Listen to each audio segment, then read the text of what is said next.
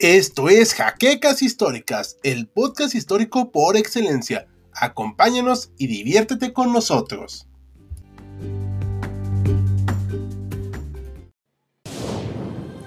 Bienvenidos a HC Historia Contemporánea, la página histórica por excelencia. La pólvora aún se puede oler en el ambiente.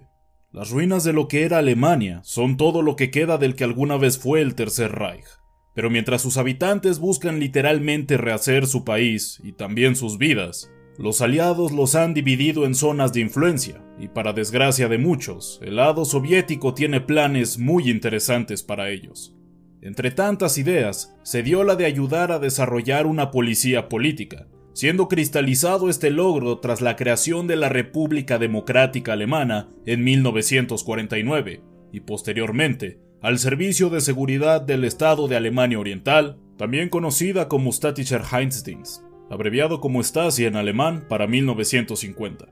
Tanto sus creadores como sus agentes vieron a esta organización como el escudo y la espada del Estado, actuando más en el papel de espada durante los siguientes 40 años. Bienvenidos historiadores a otro episodio de Historia Oscura. En esta ocasión les contaremos acerca de la ya mencionada Stasi, la policía política de Alemania Oriental que en fines prácticos mantuvo a ese país como un estado policíaco de manera casi permanente hasta su disolución en 1990. En este video nos enfocaremos en sus tácticas, crímenes, líderes y también legado. Pero antes de entrar de lleno, les recordamos que este video es posible gracias a nuestros amables mecenas de Patreon, y tú como ellos puedes ser parte del esfuerzo de producción del canal visitando el enlace que está en la descripción, además de que acciones como dejar tu like, suscripción al canal, comentar luego de terminar de ver este video, pero sobre todo compartir este material nos ayuda mucho a seguir creciendo. Además, no olvides visitar nuestro canal cultural conocido como Los Saberes Humanos, el link está en la descripción. Sin nada más que añadir, pasemos a la historia de hoy. Tal y como se comentó en la introducción, la Stasi nace como consecuencia de la división de Alemania en dos secciones claramente distintas y también como respuesta a las constantes protestas de los alemanes que no querían ser parte del paraíso socialista que creaba su líder de aquel momento, Walter Ulbricht el cual veía preocupado cómo miles de personas emigraban hacia el lado capitalista. Por ello, copiando el modelo estalinista de represión e inspirándose en la famosa NKVD, antecesora de la tan famosa KGB, se creó el Ministerio de Seguridad del Estado el 8 de febrero de 1950, aprobado por el aparato legislativo de la Alemania Oriental, Volkskammer, y que, según se le dijo a la población, sería una medida defensiva para repeler la subversión occidental.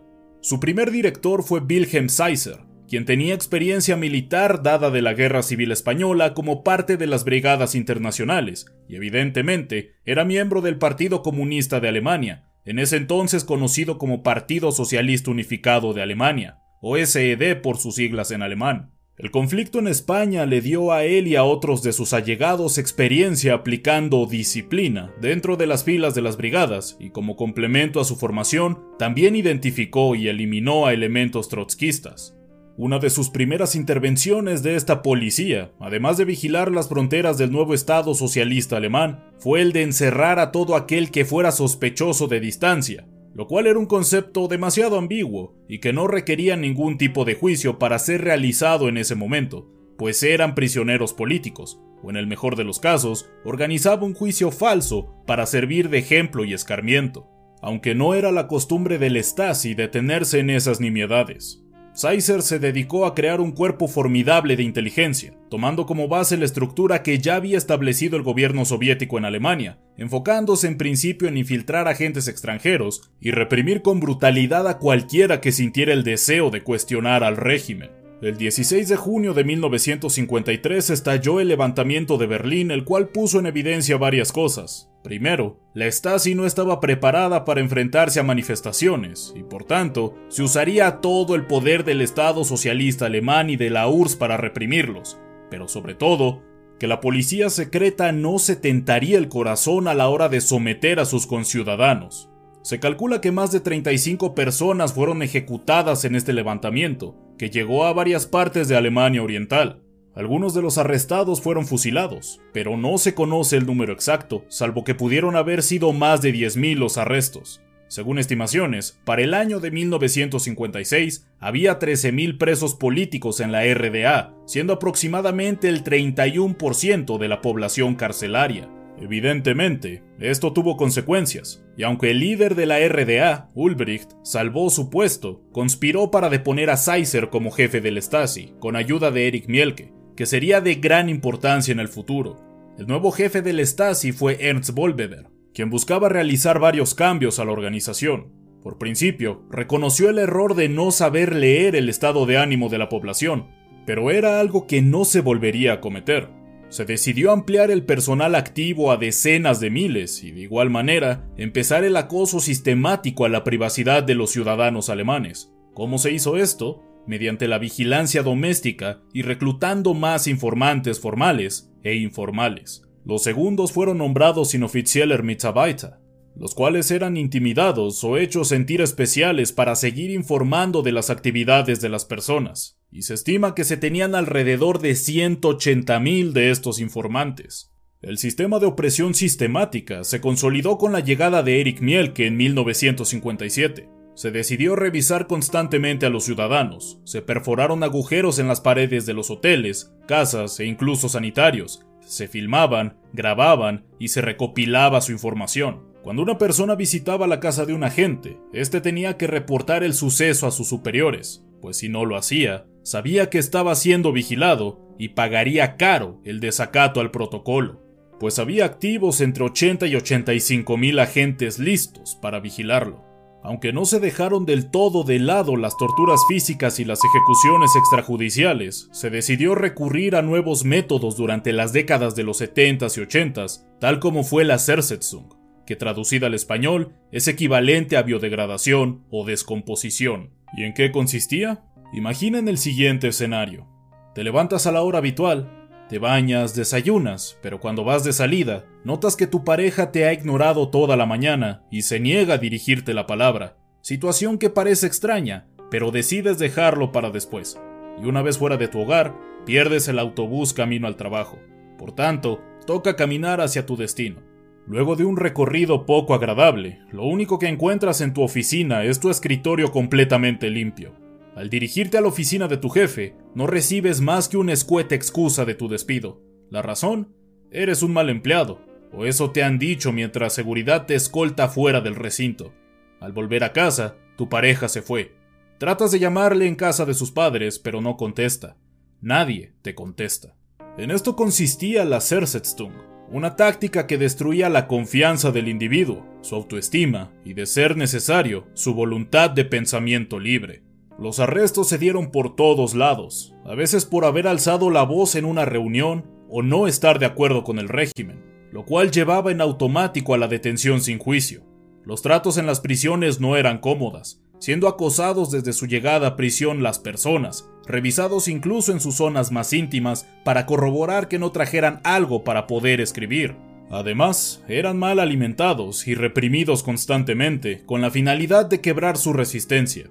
Las ejecuciones bajo pena de muerte fueron aplicadas por delitos tales como ofensas económicas, asesinato, espionaje y disidencia. Todo esto se derogó hasta 1987. Se dejaron de lado las penas públicas y se recurría a un simple disparo al cuello, siendo un secreto para muchos de los familiares esta condena. Los cadáveres eran cremados y enterrados en lugares tan poco creíbles como edificios en construcción. El número total de víctimas es difícil de concluir, pero se cree que 200 miembros del Stasi fueron ejecutadas por distintos crímenes, como intentar escapar a la RFA. La estructura burocrática era impresionante para un aparato estatal, pero deben saber que una de sus oficinas más importantes fue el Departamento de Reconocimiento, el cual estuvo a cargo de Marcus Wolf desde 1951 hasta 1986. Esta unidad se enfocó en espionaje en el extranjero, consiguiendo sonoros éxitos como robar documentos directamente de cuarteles del occidente, o de manera más escandalosa, infiltrar agentes en el gobierno de la República Federal Alemana, siendo el más llamativo Gunther Guillame, que fue secretario del canciller Willy Brandt y que fue descubierto como espía de la RDA en 1974. Debido a esto, el líder alemán tuvo que renunciar, se encarceló al espía y recobró su libertad tras un intercambio con Alemania Oriental por otros espías en 1981. Naturalmente fue recibido como héroe y posteriormente escribió su propia autobiografía. Paradójicamente, tanto él como Wolf consideraron un error la caída de Brandt debido a la política conciliatoria del canciller y su popularidad. Como muchos de ustedes saben, 1989 fue uno de los años más difíciles para el socialismo, pues cayó el muro de Berlín, justo en el 40 aniversario de la RDA, el 7 de octubre de aquel año. El líder del país, Erich Honecker, que se había opuesto a las medidas liberadoras de Mikhail Gorbachev, vio con terror cómo se descomponía el país que había logrado liderar con puño de hierro. Ni siquiera el tan temido líder del Stasi logró que la policía reprimiera a los manifestantes de ese día. La situación escapaba del control del Politburó de la RDA, y aunque renunció Honecker tras la pérdida de apoyo de todo el aparato estatal el 18 de octubre, la situación era insalvable. El 9 de noviembre cayó el muro de Berlín, y en este momento, las esperanzas de ayuda de la URSS para contener la situación se desvanecieron. La Stasi la que fue espada y escudo del régimen, veía anonadada la caída de su paraíso represivo, cuyos integrantes de manera frenética y poco ordenada trataron de destruir los archivos en su sede central en la capital alemana. El 13 de noviembre, Erich Mielke fue humillado en televisión y en vivo en el Parlamento de la RDA. Se le impidió hablar, no le permitieron decir sus acostumbradas mentiras, y el que fuera el hombre más temido rompió en llanto retirándose al poco tiempo tras probar lo que se sentía el no tener voz. El 17 de noviembre de 1989 llegó el fin oficial del Stasi, siendo renombrado Oficina para la Seguridad Nacional. El 18 se le quitó todo el poder a Mielke y su cargo. Para su sorpresa, el 7 de diciembre fue arrestado y se le impusieron cargos por dañar la economía del pueblo, traición y conspiración. La República Federal Alemana también le acusó de terrorismo, lo cual complicó su situación legal. Mientras tanto, la población no olvidaba el desprecio que le tenía al Stasi, por lo que el 15 de enero de 1990, los ciudadanos irrumpieron en las oficinas de la policía secreta y detuvieron la destrucción de archivos, no sin antes sorprenderse con la cantidad de información que había recabado esta agencia.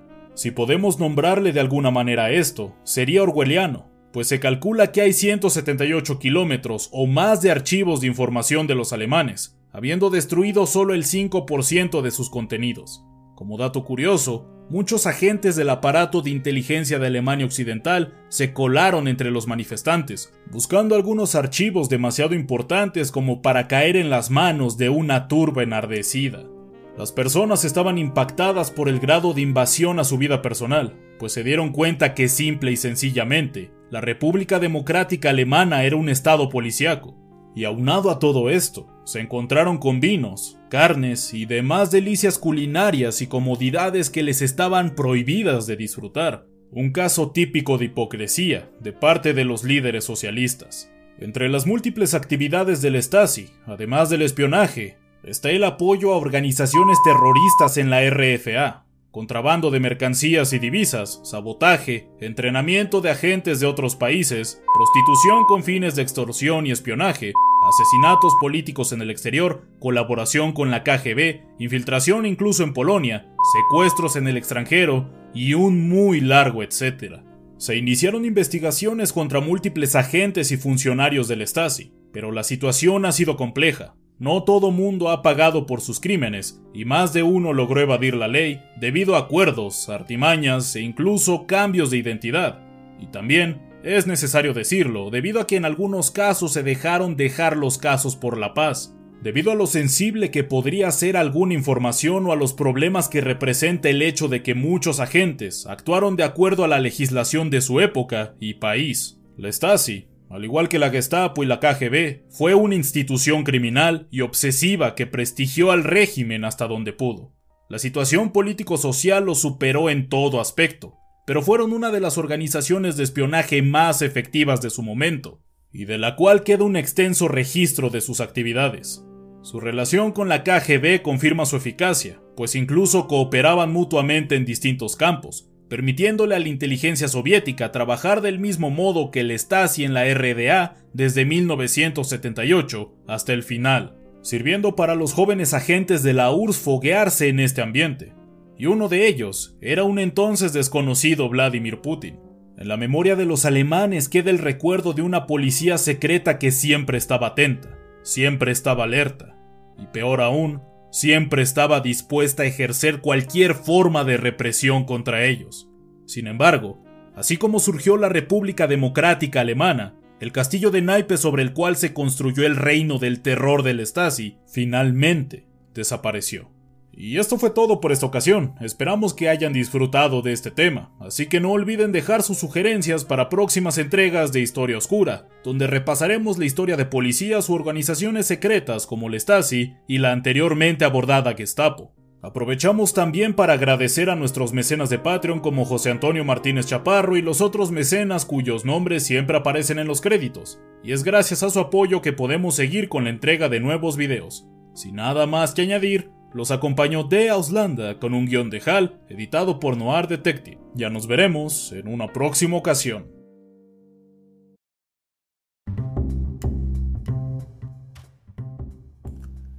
Gracias por habernos acompañado en Jaquecas Históricas, el podcast histórico por excelencia. Hasta la próxima.